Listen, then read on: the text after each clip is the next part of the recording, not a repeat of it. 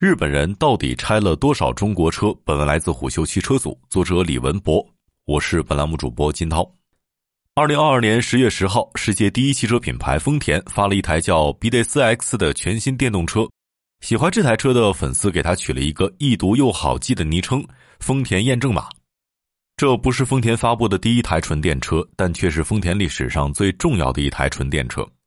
与如今一个小版本 OTA 都能引发舆论热议的造车新势力不同，丰田验证码上市之后迅速归于沉寂，其石沉大海速度之快，甚至都来不及在中国汽车市场溅起一点水花。带头大哥丰田被中国消费者打入冷宫，二哥本田和三弟日产的境遇也好不到哪里去，更不用提本就坐在牌桌边缘沉默寡言的马自达、三菱和斯巴鲁。丰田在中国跌落神坛产生的下沉势能，连拉带拽的把整个日系车拖进了深不见底的危机之谷。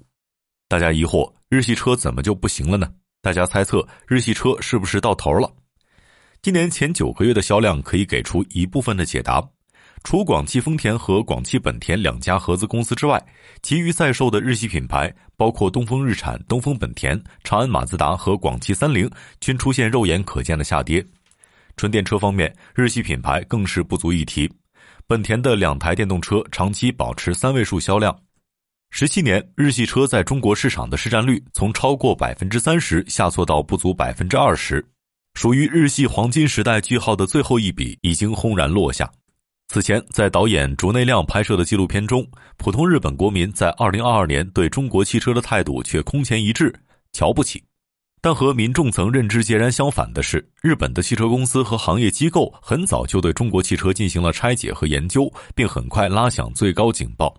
二零一七年，日本汽车记者河口在比亚迪深圳总部内试驾了比试售价就高达三十万的唐一百之后，给出了这样的评价：车辆本身已超过预期，内饰外观也足以和日本车企相匹敌。他还发出感叹：欧洲人造车已超过一百三十年。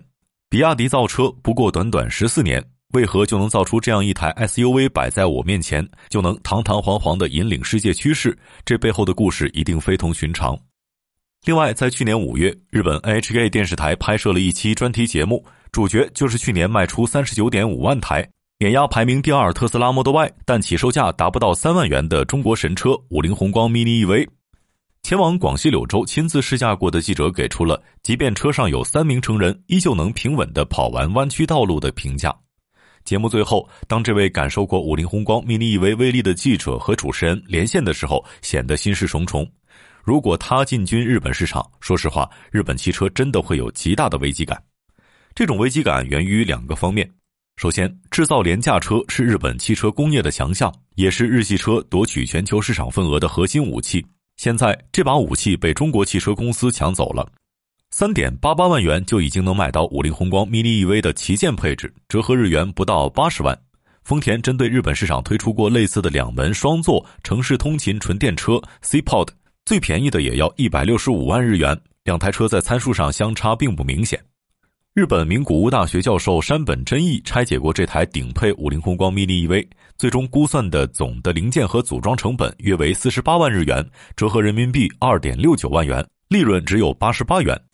山本真义总结了五菱宏光 mini EV 实现超低成本造车的两大原因：首先，去掉安全气囊、后方和侧方的防撞梁、后排头枕以及后排钢板等常规安全配置，省略了动能回收、水冷系统，大幅降本。其次，活用大众集团模块化造车思路，大量使用本土制造的普通商用级零件，而非车规级零件。无可否认，这些零件确实寿命短、故障率高，但五菱可以通过快速更换这些低成本电子部件模块，维持车价和维修价的双低。日本经济新闻给出的五菱宏光 mini EV 成功的秘籍更为直白。将便宜不太耐用的零件通过一种极易更换的方式组装在一起，最终打造一台损坏容易但修理更容易的廉价车。这是一种完全不同于日本汽车公司的产品思维，也是绝大部分日本汽车公司要花很久去重新解锁的知识盲区。如果说五菱宏光 mini EV 的成本控制能力让日本开始重新审视中国汽车的话，那接下来的这个事实就足以让日本汽车工业从上到下惊出一身冷汗了。这个事实就是，只花这点钱的 mini EV，日本造不出来。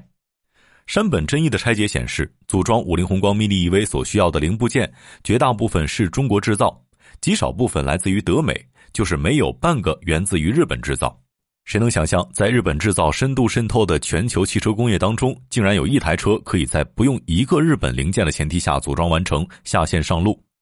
新时代造车，特别是纯电车，从五菱宏光开始，已经向日本制造挥手永别了。倘若日本硬要造一台宏光 mini EV，除了向德美采购零件之外，还需要从中国进口数量惊人的零件，并向武林虚心请教学习造车思路，最终落地成本远超四十八万日元是不争的事实。所以，我们可以笃定地说，日本想造宏光 mini EV 根本没戏。事实上，日本对中国汽车的研究远不止拆一台五菱宏光 mini EV 这样的平价车那么浅层。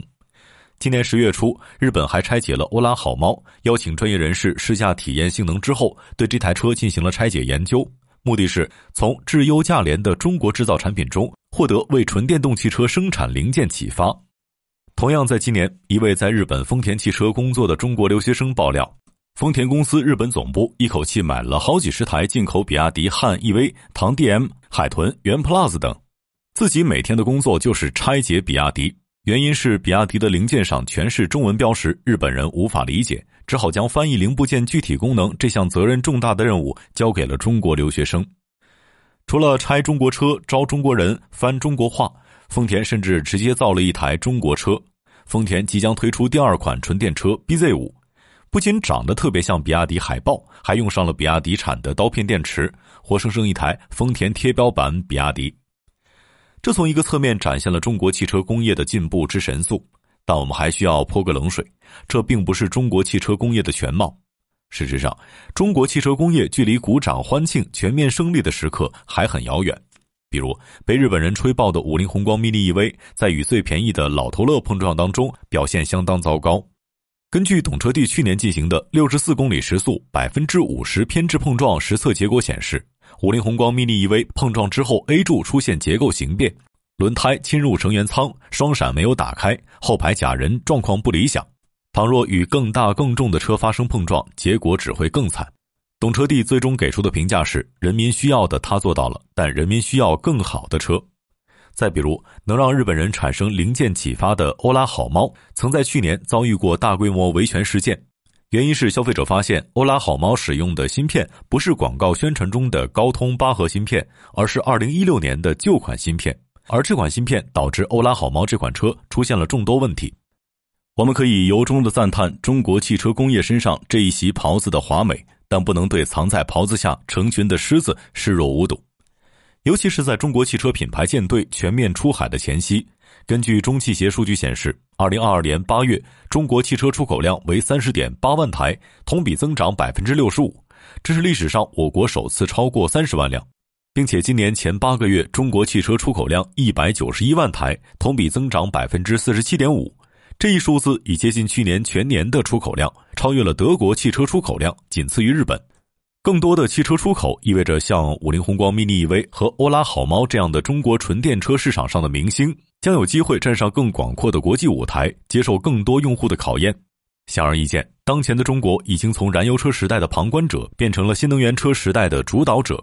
所以，现在的中国汽车品牌不仅仅是简单的把车造出来，而是要更进一步把好车造出来。商业洞听是虎嗅推出的一档音频节目，精选虎嗅耐听的文章，分享有洞见的商业故事。我们下期见。